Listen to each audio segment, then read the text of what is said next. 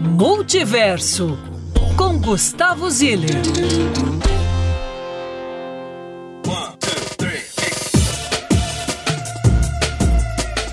Alô, alô, Belo Horizonte do meu coração, Lucas e Luciana.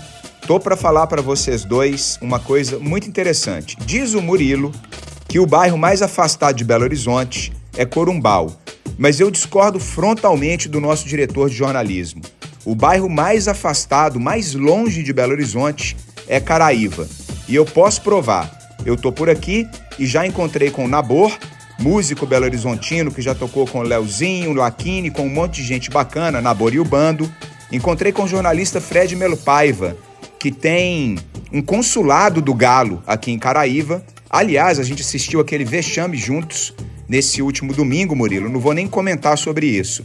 Já encontrei também com o Tomás e a Fernanda, que tocam aqui em Caraíva uma escola muito bacana que tem como padrinho o educador português José Pacheco, que é um dos criadores e fundadores da Escola da Ponte. A Fernanda e o Tomás têm uma escola aqui que se chama Escola Coqueiral de Caraíva. Incrível o projeto de educação construtivista que esse casal tão legal está fazendo aqui nessa região.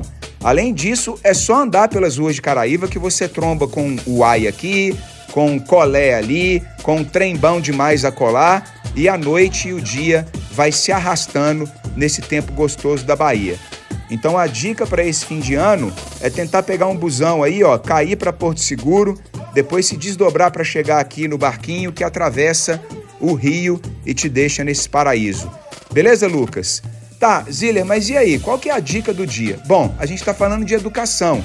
Então, sobre escola construtivista, aí em Belo Horizonte a gente tem a Escola da Serra, a Escola Clique, a Casa Viva e uma série de outras escolas construtivistas espalhadas pela nossa cidade. Então, vale procurar sobre educação construtivista e se jogar nessa ideia da gente escolarizar nossas crianças de um jeito mais humano, de um jeito que respeita a natureza e que interage com todo o ecossistema para a gente conseguir aprender mais. Beleza, Lucas? Tá aí a dica de hoje. Um beijão e quinta-feira eu volto com aquela famosa agenda de curadoria do Zilermano para o final de semana.